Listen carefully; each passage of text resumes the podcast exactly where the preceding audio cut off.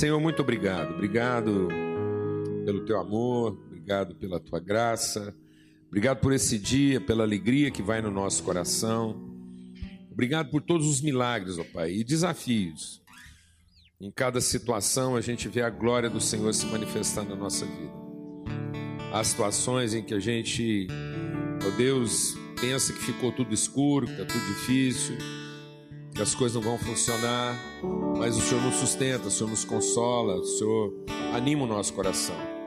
E há outras situações em que a gente se entusiasma e, e vê mesmo, Pai, formas prodigiosas de livramento do Senhor. Nós te agradecemos por todas elas e, e suplicamos mesmo a orientação do Teu Espírito, Espírito Santo de Deus, venha nos conduzir, nos orientar à luz da palavra, no nome de Cristo Jesus. Amém. Bem, um chamado de Deus para a nossa vida, né? A gente quer compartilhar um pouco sobre isso hoje, né? Sobre esse, esse senso de identidade, uh, senso de propósito, de destino.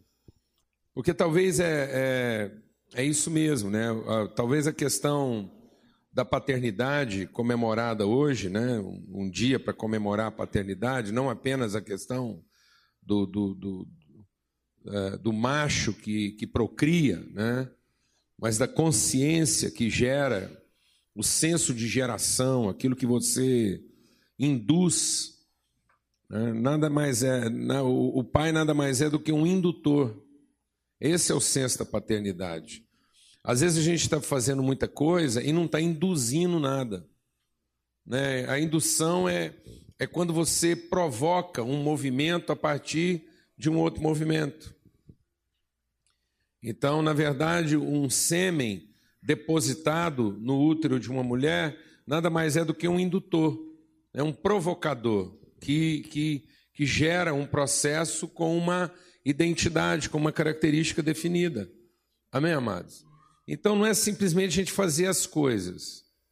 Às vezes a gente está fazendo muita coisa, mas são coisas que não foram induzidas, elas não, elas não têm um estímulo verdadeiro, elas só foram é, é, provocadas. Né? Então a gente vê uma necessidade, vai lá e faz, vê uma oportunidade, vai lá e faz. Então aquilo não é fruto de uma semente que está produzindo, gerando um processo. A gente vive vidas às vezes muito consequentes. Então, quando você produz uma coisa desse jeito, quando você realiza algo dessa forma, no fim, aquilo que você realizou não tem uma identidade, não tem um propósito, né? não tem uma natureza comunicada. É simplesmente alguma coisa para ser consumida. Eu tenho compartilhado muito sobre isso, né? É, quem eu gosto muito de mexerica, tangerina, bergamota, vai dando o nome que você quiser aí, pocã, né? Eu gosto demais. E porque eu gosto mais de laranja, eu acho mexerica uma laranja fácil.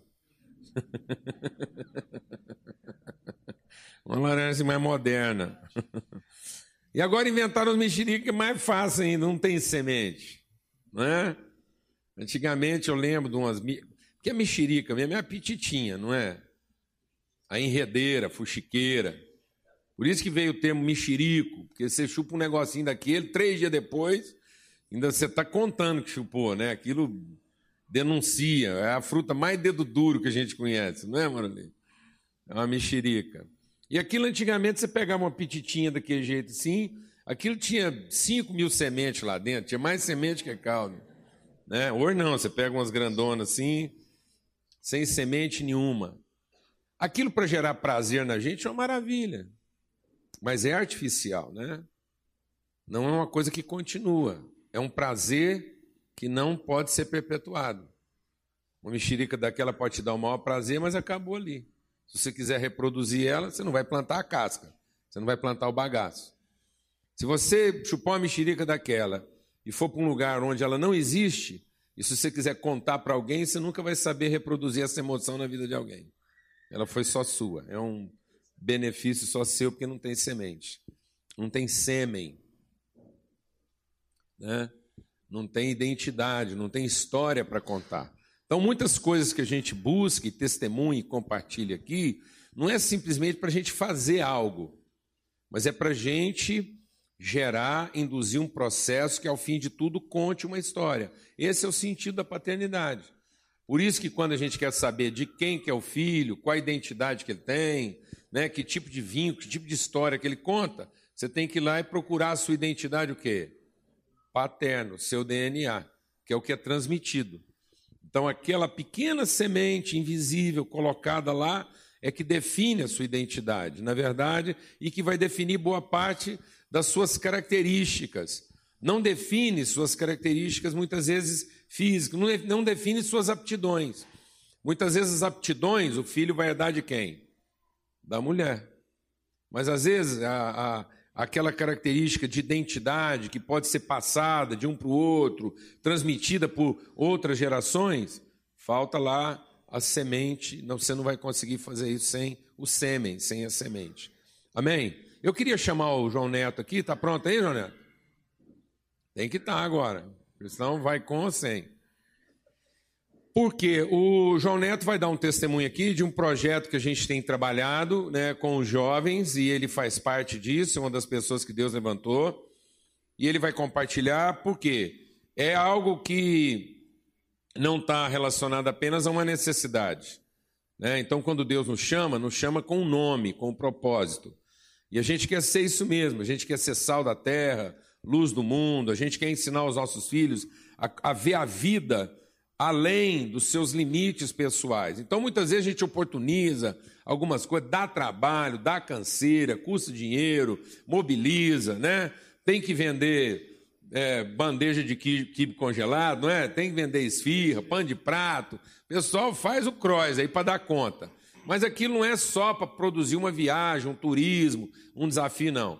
É para para mover dos limites, das fronteiras próprias, para a pessoa entender e trabalhar em outro ambiente aquilo que são suas aptidões e vocações. Então, também dentro desse contexto. É, é, recentemente, agora, muitos dos nossos jovens aqui estiveram ali onde era o antigo lixão, né? porque onde o pessoal vivia lá da cata do lixo. Graças a Deus, a gente vem trabalhando com aquela comunidade já há três anos, né? Aproximadamente. Você lembra, João Neto? Três anos, três anos e pouco. E graças a Deus, Deus usou a nossa vida lá para induzir um processo.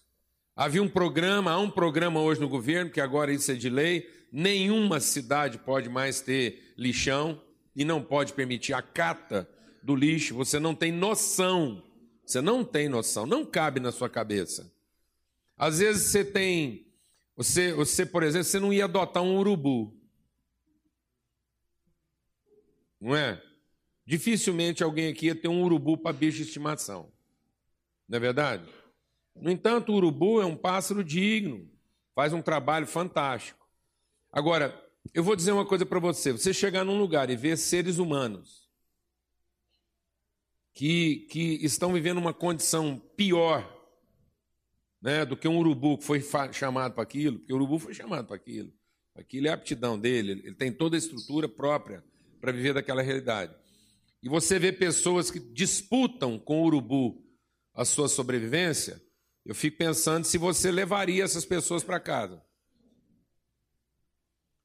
Né? Se a gente adotaria alguém assim. No entanto, a gente foi lá, adotou a comunidade, começou a fazer um trabalho. A gente tinha um, tinha um grupo espírita católico que trabalhava lá, a gente se associou a eles, entramos junto no processo, fomos solidários lá, participamos e depois fomos ajudando aquela comunidade num processo de saída de lá. Hoje existe um galpão para reciclagem, existe uma cooperativa organizada. O grande impasse lá era organizar a cooperativa e quase que o projeto estava se perdendo porque não havia formas de, de organizar, porque havia muito estresse, muita tensão relacional lá dentro. Hoje, graças a Deus, os nossos jovens estiveram lá recentemente e, e, há uma intervenção lá de cooperação, de ajuda. Agora, isso é simplesmente para resolver o problema lá daquele pobre que catava lá comida e sobrevivência no lixo? Não. Não, talvez, talvez o resultado maior dessa intervenção foi o coração e tem sido o coração dos jovens que hoje fizeram a ligação, que não veem mais aquelas pessoas como alguém estranho, mas como alguém que é parte da família e que nós podemos cooperar, ajudar, auxiliar Então, é essa, essa transposição necessária na nossa vida. Amém? Amém. Compartilha aí, João. Bom dia, irmãos, mais uma vez, né? É, então, a gente tem desenvolvido esse, esse projeto é, que chama Projeto Mercosul, né? E o nosso objetivo é, é a gente desenvolver um trabalho na América Latina, nos principais países da América Latina, com uma ação evangelística, uma ação missionária, uma ação de é, uma oportunidade de levar uma palavra a uma pessoa. Eu queria mesmo é, incentivar os irmãos e convidar os irmãos, porque esse é meu objetivo, para a gente participar junto desse projeto. Esse projeto já é desenvolvido há oito anos na América Latina. Começamos no Paraguai, em 2008, há sete anos. E já fomos a Paraguai, Bolívia, Argentina, Uruguai, é, Chile, Peru, algumas das principais capitais nós já tivemos, já estivemos presentes. Né? E assim, algo que Deus tem feito nessa nossa caminhada é unir, é, é, desenvolver relações entre, entre esses países, entre igrejas dessas nações. E hoje nós formamos um conselho, que ele é um conselho latino-americano, a fim de gerar ainda mais o desenvolvimento desse projeto. E o próximo ano nós vamos estar né, é, tá lançando o, o, o planejamento para os próximos cinco anos e a gente resolveu fazer num lugar aonde era mais perto para a maioria das pessoas que foi a Tríplice Fronteira. Vamos fazer uma atuação no Paraguai, na Argentina e no Brasil, em Foz do Iguaçu. E lá a gente vai lançar esse projeto para os próximos cinco anos, a nossa meta para os próximos cinco anos. Dentro dos países que nós escolhemos na América Latina para os próximos cinco anos, está inclusa a Colômbia, Venezuela, país que a gente ainda não, não participou, né? É, Colômbia, Venezuela, Equador, México e 2020 o nosso alvo é Cuba. E então assim é uma meta bem ousada, bem desafiadora, né? A gente ir tanto na Venezuela como ir na, em Cuba, que são dois países bem difíceis bem difíceis a aceitação né, do Evangelho. E, e, nós estamos com esse alvo. Né? O, o nosso evento ele acontece sempre no mês de janeiro. São dez dias de viagem e que a gente chama de missões a curto prazo. É um período para que você que não, nunca teve uma experiência missionária e às vezes não tem essa oportunidade de ir num período muito longo, a gente oportuniza 10 dias de investimento em uma outra nação. Aí, às vezes, você não tem lá habilidade para fazer nenhum tipo de, de ação que possa promover uma evangelização, porque a gente usa dança, a gente usa teatro, a gente usa tantas ações, mas é, às vezes você tem uma palavra que, que Deus está trazendo para a sua vida muito forte, às vezes você tem uma oração para fazer por uma pessoa, às vezes você tem algo para ajudar uma pessoa. Então, esse é o nosso objetivo. São amigos, irmãos, fazendo coisas juntos. Essas coisas, aí Deus vai nos, vai nos dar a direção. Né? Os jovens que participam, eles preparam, eles apresentam, eles preparam dança, eles preparam música. E é uma conexão que a gente abre nesses países né? para a gente falar do amor de Deus. Nesse último ano, é, nós, nós estivemos agora no mês de janeiro é, no, no, Uruguai. Né? Um país assim bem, bem difícil a aceitação do Evangelho.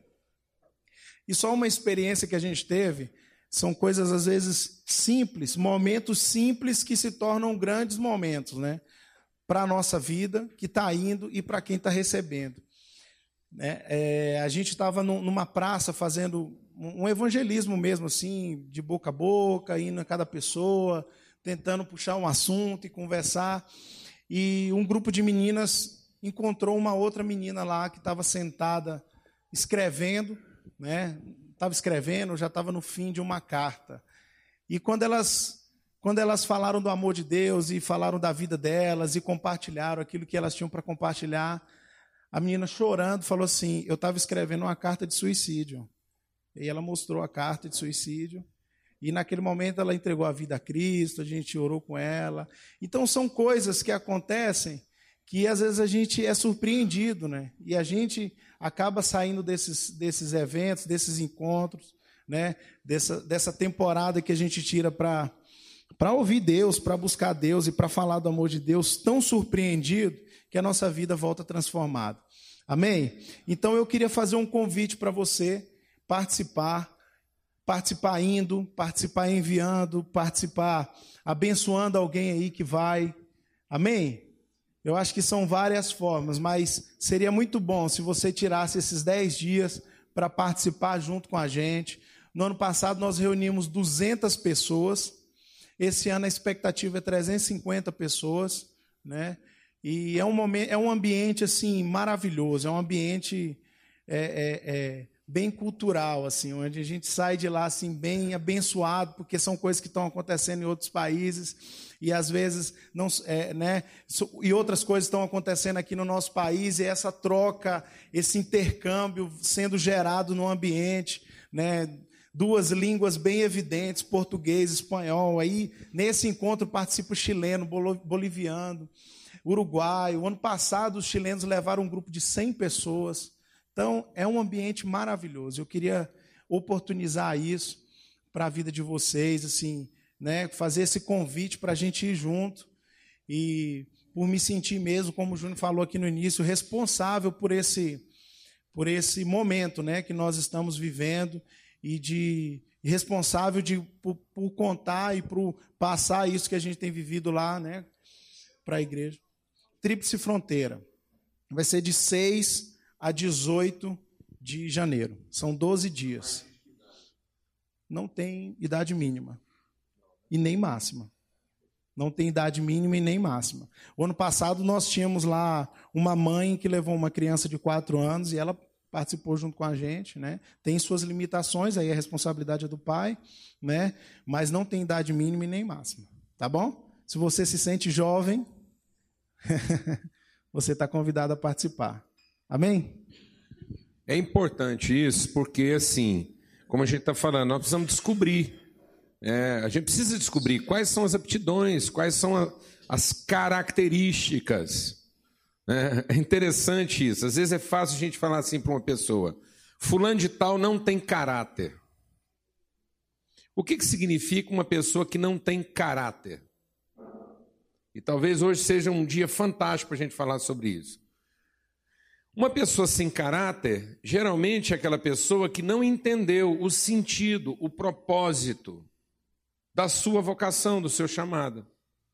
Ela encontra suas aptidões, ela identifica suas habilidades, mas ela não orienta suas habilidades dentro de um determinado propósito. Então, ela tira partido das suas habilidades. Ela usa suas habilidades geralmente para enganar, para seduzir, para corromper, né? para prevalecer, para subjugar. Isso são pessoas que não têm caráter. Ela tem uma habilidade, ela tem uma, uma aptidão, ela tem uma determinada competência, mas ela nunca entendeu o propósito. Né? É porque é de caráter que vem o quê? Característica.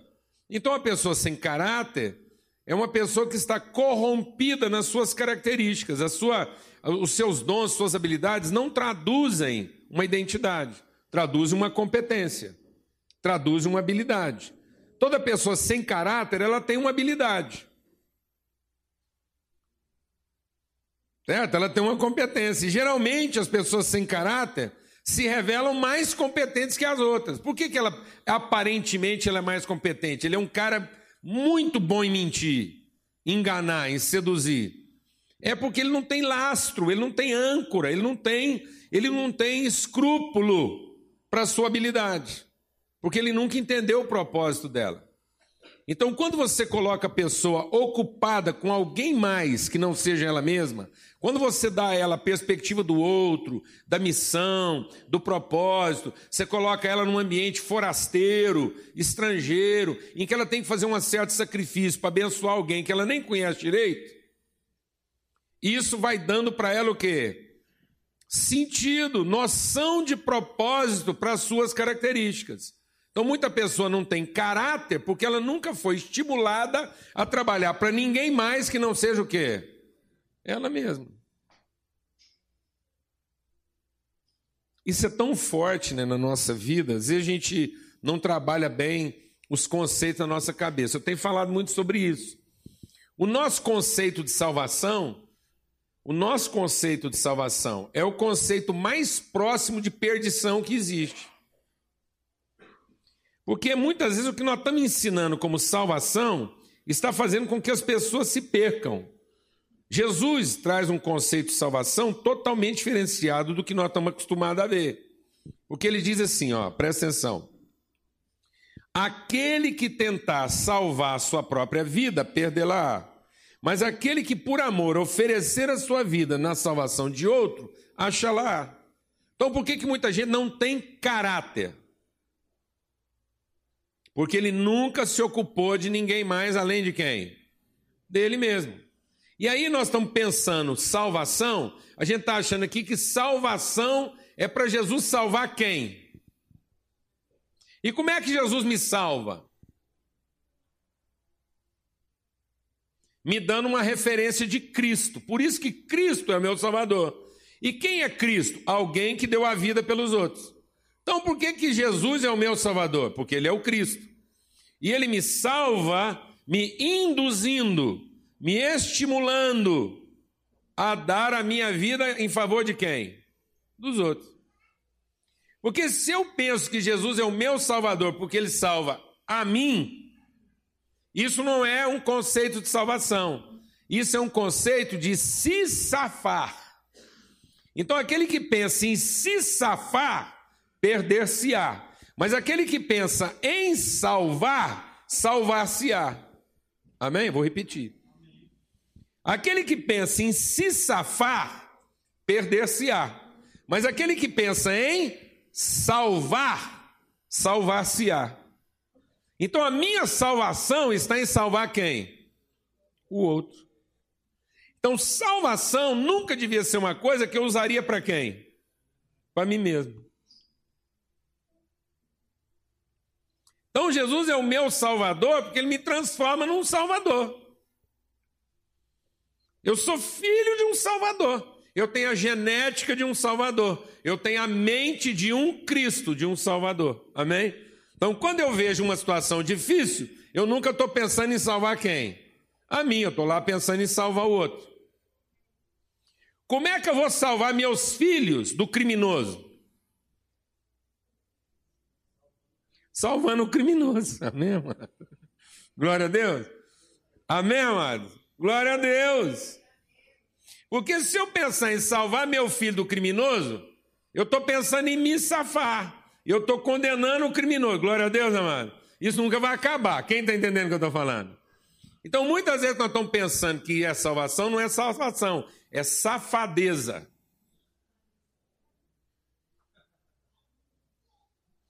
Então, geralmente, o crente é safado. Quase toda forma de crença é para produzir um safado. Certo? Você conviveu com muitas crenças. A crença forma o quê? Fala para mim, Waldo. Um safado. Toda crença é para produzir um safado. Manipular. O safado é aquele que paga Deus para salvar quem?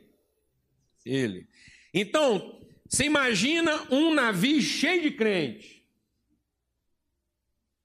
E Deus com a responsabilidade de salvar todo mundo lá dentro, um por um. Deus está no navio. O que, que você acha que ia acontecer nesse navio? Quem tivesse mais reza, quem tivesse mais oração, quem cantasse melhor ia apresentar lá para Deus e falar o quê? Fala para mim, seja honesto. Ah, os crentes tudo ia juntar lá na frente de Deus para Deus salvar quem? Primeiro. Aí o cara ia usar o louvor dele para Deus salvar quem? Ele ia usar as rezas dele para Deus salvar quem? Por isso que Jesus disse o quê? Os últimos serão os primeiros. Glória a Deus, amados. Posso ouvir um amém? Por isso que a crença produz um safado e a fé produz um justo. A fé não é para produzir um safado, alguém que se safa. A fé para produzir alguém que faz justiça. Amém? Porque só quando eu tenho fé eu consigo ser o quê? Justo. Não me ocupar com a minha própria salvação. O mundo está cada vez mais safado porque o mundo está cada vez mais crente. O mundo está se tornando religioso e ao mesmo tempo o quê? Safado. Essa safadeza toda, essa prostituição toda, essa promiscuidade toda, essa corrupção toda, essa propina toda que o povo paga aí, não pague dinheiro, pague em oração, pague em reza, pague em jejum, paga em culto, é propina para todo lado. O cara não consegue enfrentar um corrupto porque o Deus dele é corrupto. O Deus dele é safado. O Deus deles salva indivíduos, não salva relações. Não salva a família. O Deus deles salva os indivíduos, mas não salva uma cidade. Quem está entendendo o que eu estou falando aqui, amado? Amém? Então Deus é salvador dos justos e não dos crentes. A salvação está na justiça e não na crença. Abra sua Bíblia lá no Evangelho de João, no capítulo 5. Eu quero compartilhar dentro desse texto que a gente está meditando aí, disso que nós estamos testemunhando aqui, compartilhar algo com os pais, especialmente com os pais, essa manhã. Evangelho de João, no capítulo 5 a partir do verso 16: Assim, porque Jesus fazia essas coisas no sábado, os judeus o perseguiram. Então você vê que Jesus está quebrando um paradigma religioso, amém, amados? Amém? E é um paradigma religioso que foi dado por Deus. Então Deus, foi Deus que estabeleceu um sábado. e o judeu achava que sábado era para ficar à toa. E não para trabalhar outras coisas. Então, o que Deus estava dizendo, presta atenção, porque quando Deus dá uma lei, amado, deixa Deus ministrar o seu coração aqui essa manhã. Tem gente, a gente é muito, a gente é muito imbecil. Porque Deus dá uma orientação para transformar aquilo numa cultura, para que a gente medite, aprenda a filosofia, a cultura do que Deus está falando. Aí a gente transforma aquilo numa regra. A gente vai pela estupidez do óbvio. Não, cumpra a regra que está tudo certo. Aquilo não transforma o entendimento da gente. Muda as práticas, mas não muda o entendimento. Amém? Então, quando Deus colocou um sábado na semana, aquilo não era financeiro, aquilo era econômico. Então, Deus não estava tá falando, ó, um dia é meu, seis é seu. Não, não é nada disso. Aquilo não era uma divisão financeira. Assim como dízimo não é oferta, não é não é uma partilha financeira. Não é assim, ó, dois para você, um para mim, dois para você, para mim, cinco para você, um para mim, dez para você, um para mim. Não, Deus não está fazendo uma partilha financeira. Deus não está querendo colocar uma linha divisória e dizer, ó, isso é meu, isso é seu, você faz do seu o que você quiser e eu faço do meu o que eu quiser. Não, amados, quando Deus colocou esses elementos na palavra de Deus é para gerar uma cultura, uma mente, um entendimento. Então a oferta, o dízimo, era para gerar uma economia, para que você, para que, para que ninguém fosse estúpido o suficiente para achar que tinha direito sobre tudo. Então, quando ele repartia e compartilhava, era a forma dele entender que ele era parte de um todo e que ele tinha responsabilidade com o todo, que a conta era de todo mundo. Alguém está entendendo o que eu estou falando ou não, mano? Então, quando Deus colocou um sábado, ele disse assim: olha, trabalhe em qualquer coisa, mas reserve um tempo para pensar fora de você mesmo. Encontre um momento na sua semana em que o seu trabalho não será só para você, para que isso salve o resto da sua semana. Amém? Glória a Deus, amado. Então não era para ficar à toa. Porque a Bíblia diz que quando Deus descansou, ele descansou daquelas obras. O que, que ele foi fazer? Foi trabalhar outras. Isso é mais ou menos assim, ó. O arquiteto gasta muito tempo planejando. A hora que ele para de planejar, ele vai trabalhar outra coisa, ele não vai ficar à toa. Ele agora vai trabalhar a execução. Depois que ele terminar a execução, ele não vai ficar à toa, ele vai trabalhar a manutenção. Depois que ele trabalhar a manutenção, ele vai trabalhar outra coisa, que é a reprodução. Quem está entendendo o que eu estou falando? Então o povo estava lá nervoso com Jesus, porque falou assim: Deus falou que não era para trabalhar, não. Deus falou que era para descansar. Arrumar um dia para descansar. E o descanso seria o quê? Você meditar e refletir outras perspectivas de trabalho, outras possibilidades de trabalho. Você quer ver uma coisa mais irritante? Quem tira férias para ficar à toa. Isso é irritante. Você quer ver uma férias fracassada? É quando você pensa que você vai tirar férias da sua família para ficar à toa, porque não tem nada que dá mais trabalho que férias. Você quer ficar à toa nas suas férias? Dá um pacote de dinheiro para cada um, esparrama todo mundo e fala: agora vocês some, quando terminar vocês voltam, eu estou aqui. Aí pronto, isso é férias, do jeito que o povo pensa. Mas caso contrário, meu filho, é, é você fazer as coisas que você está acostumado a fazer num ambiente que não tem controle. Você não conhece a padaria, primeiro pão que você compra é uma desgraça. Aí você vai lá, não sabe do supermercado, não sabe como é que funciona. Aí você está lá num apartamento maravilhoso, pagou mil e tantos reais, três pau diária, sei lá quanto. Pronto, a torneira não funciona. Nas suas férias. Aquilo é endemoniado. É um demônio que está esperando você chegar lá. Você está entendendo? Aquilo, aquilo que a torneira está tudo possuída, que as tomadas, televisão quer queimar. Pensa você de férias, arrumar uma televisão, leva uma televisão para consertar. E geralmente televisão de apartamento que é alugado para férias é daqueles grandão ainda, não é nem plaza que você carrega por debaixo do braço. É daquelas Filco, com tubo. Estou mentindo ou não? Hã? É desse jeito. É desse jeito.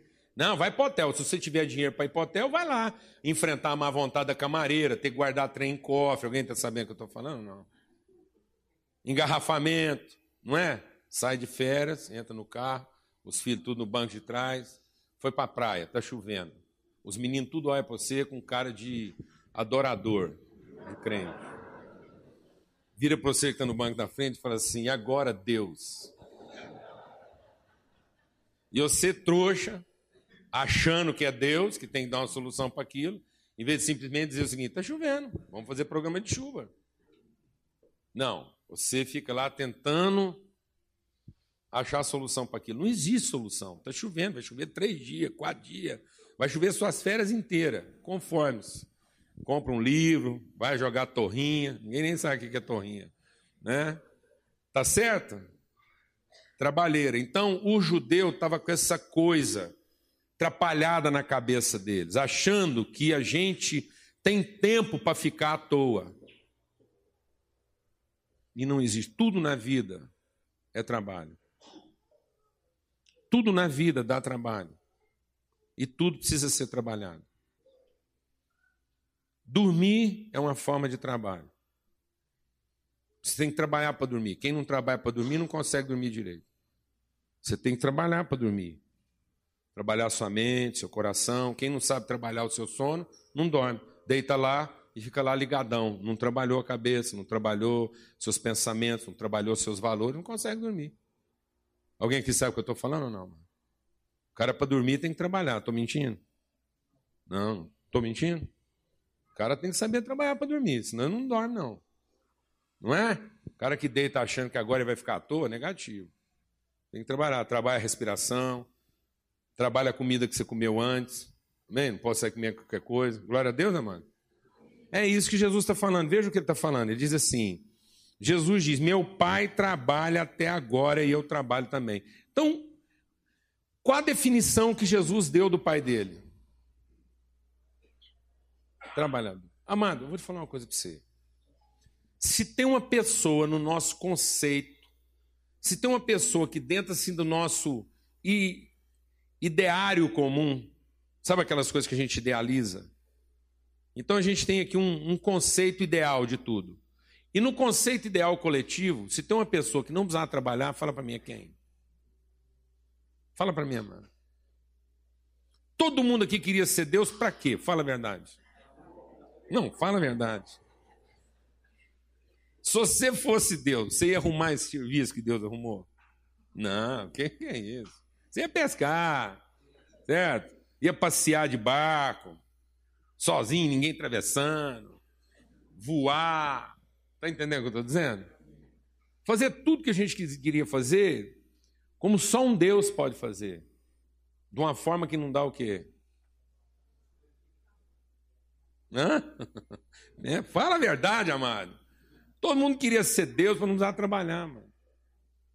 Hã? Se, fosse, se você fosse Deus, você ia arrumar um marido que não dá o quê? Fala a verdade. Se você fosse Deus, você só ia ter filho que o quê? Não dá trabalho. Você não ia arrumar mulher que dá trabalho, você não ia arrumar marido que dá trabalho, não ia arrumar nem amigo que dá trabalho. Alguém está entendendo o que eu estou falando? Mas Deus produziu para ele, para revelar o seu amor, condições de quê, amado? O que, que Deus produziu para ele mesmo com o seu poder? Condições para ficar à toa? Não, amados. Condições para trabalhar. Deus gerou para ele mesmo o ambiente do trabalho para revelar a sua natureza. Não há forma melhor de Deus revelar a sua identidade do que gerar para ele mesmo um ambiente de quê? Não há forma melhor de Deus revelar o seu caráter, suas características, o sentido dos seus atributos do que gerar para si mesmo um ambiente de quê? Trabalho.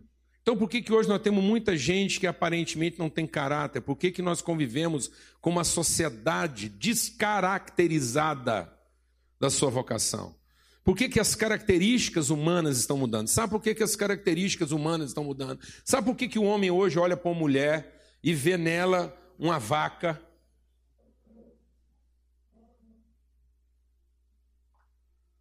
O homem olha para uma mulher hoje muitas vezes vê nela só o peito e a vagina.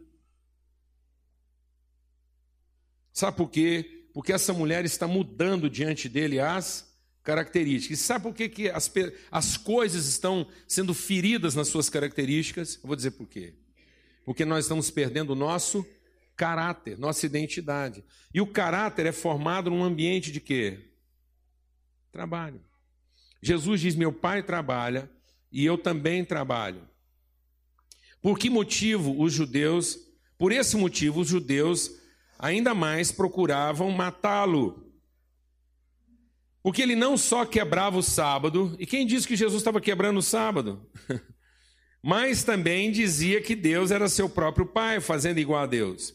Jesus respondeu-lhes: Em verdade, em verdade vos digo, que o filho por si mesmo não pode fazer coisa alguma, ele só pode fazer aquilo que ele viu o pai fazendo, porque tudo que o pai faz, o filho o faz igualmente. Qual é, amados, a vocação maior da paternidade? É gerar um exemplo de caráter. E não há como gerar um exemplo de caráter fora de um ambiente de trabalho. E hoje os pais estão ensinando os filhos a ganhar dinheiro, mas não estão ensinando os filhos a trabalhar. Não há filosofia de trabalho. E é o ambiente de trabalho que forma o cara. Eu vou falar para você uma coisa, você vai achar que é meio radical, mas numa boa, eu assim, é um testemunho.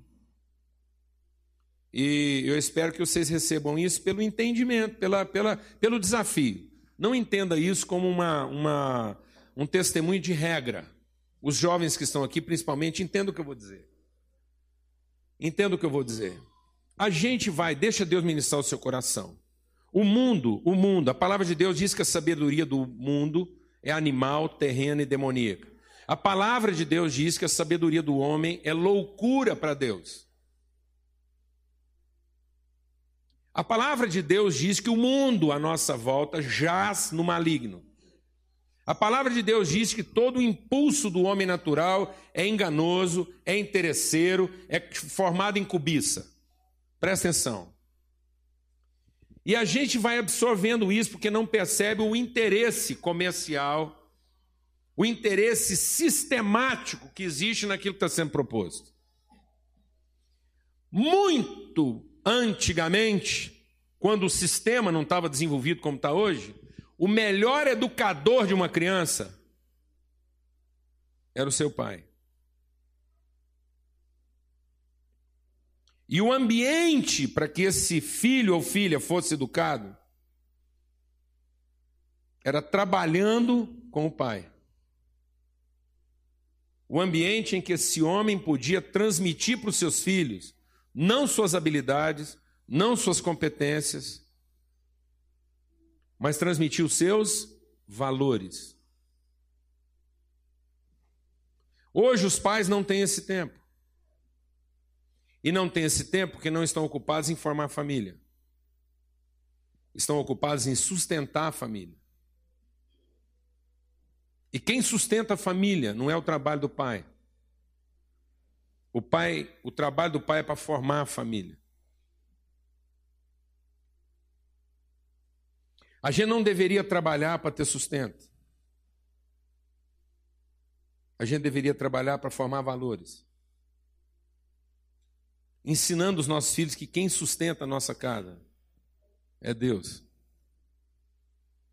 E o trabalho é a forma mais objetiva que nós temos de mostrar quem Deus é. No entanto, hoje, amado, nós rifamos os filhos. Muito antigamente, um filho ficava com seus pais até oito anos de idade. Depois isso caiu para seis, para cinco. E hoje as crianças estão sendo tiradas de dentro de casa a um ano e meio de idade. Dois anos. Para serem educadas? Não, para serem instruídas. E por melhor que seja o ambiente da escola, ela vai ser formada por estranhos. Ela não vai ser formada por uma família, ela vai ser formada por uma equipe, com os melhores profissionais. Vai ter pedagogo, vai ter socióloga, vai ter terapeuta, vai ter professor, vai ter, vai ter de tudo lá. Mas lá não é a família dela. Lá é um ambiente onde ela recebe uma prestação de serviço. Algumas pessoas que estão lá formando essa criança aquilo lá para elas não é o trabalho delas, é o emprego delas. Uma boa parte daquelas pessoas não estão ali necessariamente por uma vocação. E não necessariamente têm respeito pelas relações.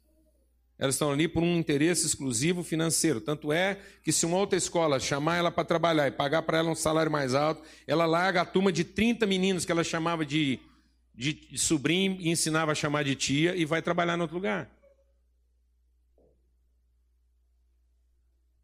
Sim ou não?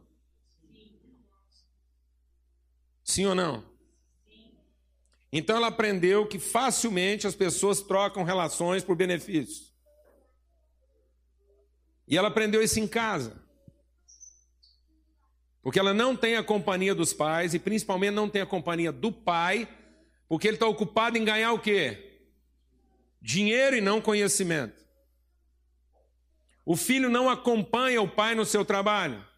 O filho testemunha o enriquecimento do pai. Alguém está entendendo o que eu estou falando não, amado?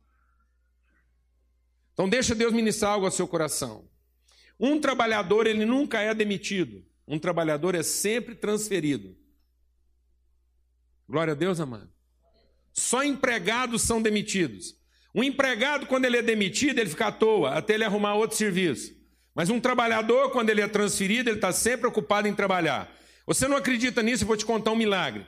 Recentemente eu fui visitar uma igreja lá em Anápolis. No final do culto, veio um irmão muito querido, um homem de Deus, líder, maduro, me procurou e falou assim: Ora comigo. Eu falei: O que está acontecendo? Ele falou: Tenho mais de 60 anos de idade, sou piloto, sou um excelente piloto e sempre exerci bem minha profissão, estou um pouco fora do peso, e ninguém quer me contratar porque tem medo de eu estar pilotando lá e infartar e matar todo mundo. Então, eu não sou mais uma pessoa confiável, não acho trabalho. Eu falei, não é verdade. Ele falou, não, ora por mim, para Deus me arrumar um emprego. Eu falei, eu não vou te amaldiçoar.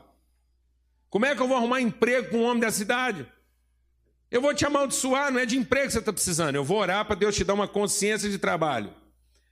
Eu falei, o que, que você faz todo dia quando você acorda? Ele falou, eu fico lá esperando alguém me chamar, porque eu espalhei meus currículos e ninguém chama. Eu falei, não, amado. Falou uma coisa: um trabalhador só para trabalhar o dia que morre. E não é de emprego que você está precisando, você está precisando de trabalho. Então eu vou orar, nós vamos declarar a unção do Espírito Santo de Deus sobre a sua vida, e a partir de hoje você tem trabalho. Ele falou: o que, que eu vou fazer? Eu falei: o quê? Todo dia que você levantar às sete horas da manhã, você vai ver o que, que dá para você fazer, qual o trabalho que dá para você fazer. Se tiver uma maçaneta para apertar, você aperta ela. Se tiver uma torneira pingando, você arruma ela. E a hora que acabar o trabalho em casa, você sai para a rua. Se tiver alguém precisando de você, você vai lá e trabalha para ele. Sem salário. E vamos ver o que Deus vai fazer com você. Há uma semana atrás eu estava num casamento e uma mulher lá. Eu estava lá dos mais distraídos, ela veio correndo, meio assim, esbafurida, me abraçou, falou assim: Eu tinha que te encontrar. Falei: O que foi? Ela falou: tenho que te contar um milagre que aconteceu lá em casa. Falei: O que foi? Ela falou: Você não está bem lembrado, mas sabe, no dia 8, ela lembrou o dia. No dia 8 do mês tal, a tantas horas, você deu aquela palavra meu marido, orou com ele, aquele homem converteu. Aquilo era domingo, quando foi segunda de manhã, ele pulou da cama às sete horas, saiu apertando os trem tudo, arrumando tudo que estava atrapalhado, e começou a ajudar os outros e trabalhar para todo mundo. Resultado: esse homem hoje é um trabalhador, está pilotando. A vaga de piloto veio atrás dele. E ele agora está pilotando. E nas horas que ele não está pilotando, ele está trabalhando.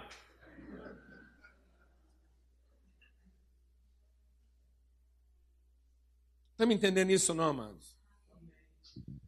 Jesus tem o seu caráter formado a partir daquilo que ele viu no pai dele. E ele viu que o pai dele não fazia nada por dinheiro ou por interesse. E aí Jesus entendeu o valor do que, meu irmão? Do trabalho. De ser um trabalhador. Alguém que trabalha a transformação dos processos alguém que não se conforma com as circunstâncias, alguém que não consegue ver o outro precisando ir lá e não ajudar ele. É isso que está faltando no mundo, nas pessoas, trabalhadores. Jesus olhou para um campo pronto e disse assim: Sabe o que, que falta no mundo? Sabe qual foi a única coisa que Jesus entendeu que falta no mundo? Trabalhadores. Não faltam comerciantes, não faltam interesseiros, não faltam traficantes, não faltam contrabandistas, não faltam atravessadores. O que, que falta, amado? Trabalhadores. E a nossa ideia de sucesso é conseguir uma condição tal de vida que a gente vai ganhar mais e.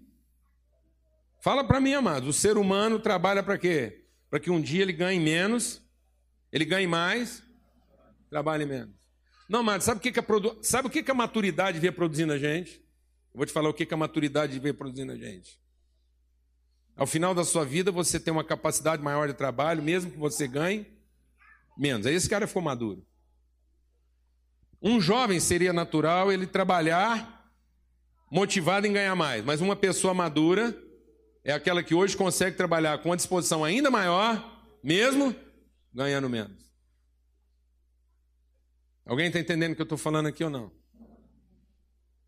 em nome de Cristo Jesus. Eu talvez penso que uma mudança radical na sociedade seria a gente não deixar os filhos sair de casa antes de 8, 10 anos de idade. Você sei que você vai falar, ah, mas tem situações aí, tem família que não tem jeito. É verdade, o sistema criou isso. A injustiça social hoje não permite que os pais eduquem seus filhos. Porque a gente acha que educar um filho é mandar ele para onde?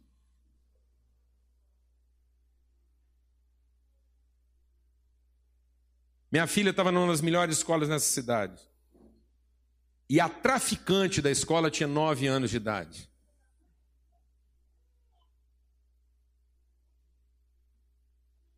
Nove anos.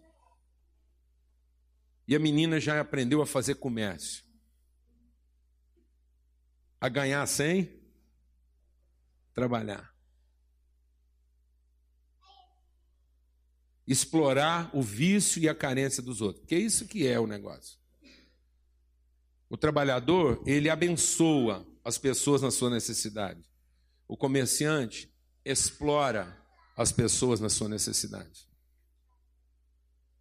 Tira vantagem da carência dos outros. Alguém está entendendo o que eu estou falando ou não, amados? Faz da necessidade da carência o seu lema. E muitas vezes hoje nós não estamos educando, os pais não estão educando. Os pais não entenderam que são os melhores educadores da sua família. Seu filho não precisa aprender com você a ganhar dinheiro. Mas seu filho pode aprender com você o valor e o sentido do, do trabalho. Como Jesus aprendeu, meu pai trabalha. E eu também trabalho. E sabe qual foi a minha educação? Eu só faço aquilo que eu vi meu pai fazendo. O que, que os nossos filhos estão vendo a gente fazer? Amém, amados? A figura do pai é para gerar um modelo, para gerar uma característica, para induzir um processo. Vamos ter uma palavra de oração agora. Vamos orar pelos pais. Para que mais do que sucesso financeiro, mais do que diplomas, mais do que qualquer outra coisa, nós tenhamos homens aqui que sejam o quê? Trabalhadores. Amém? Gente que não vai ser desempregada nunca. Amém? Gente que não está correndo atrás de um interesse, mas está correndo atrás de um propósito, de um destino. Que não está fazendo comércio com as suas habilidades, mas está produzindo trabalho. Fala com Deus aí agora. Fala com Deus aí agora. Vamos orar. Senhor, muito obrigado por essa manhã, obrigado por esse dia, obrigado pelos pais. Que assim como o Pai de Jesus, o nosso Deus e o nosso Pai, que a gente possa olhar para Deus e tanta coisa que a gente vê Deus, tanta coisa, a gente admira o poder, a glória, a gente quer o poder de Deus operando na nossa vida, mas que a gente possa olhar para Deus e ver um trabalhador. Ver um trabalhador. Olhar para Jesus e ver um trabalhador, alguém que veio para trabalhar, que não se cansa. Tua palavra diz que os que esperam no Senhor não se cansam, não se fatigam.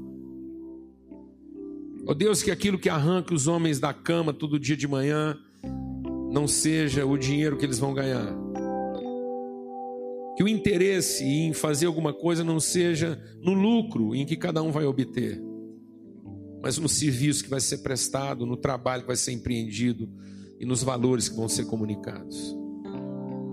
Que os nossos filhos sejam filhos que testemunham nosso compromisso com o trabalho. Mais do que alugar nossos filhos, ó Pai, a gente possa de fato educá-los, colocá-los junto de nós, torná-los testemunhas visíveis, próximas das coisas que a gente acredita. Que cada um dos nossos filhos possa testemunhar nossa fé. Uma fé traduzida em trabalho, Senhor. No nome de Cristo Jesus, abençoa mesmo os pais essa manhã, os homens que estão aqui, mulheres e traz essa bênção, ó Pai, da virtude do trabalho nas nossas vidas. Somos filhos de um Deus trabalhador, um Deus que trabalha até hoje, como filhos do Senhor, nós queremos também trabalhar, ó Deus, para a bênção das pessoas, no nome de Cristo Jesus. Amém.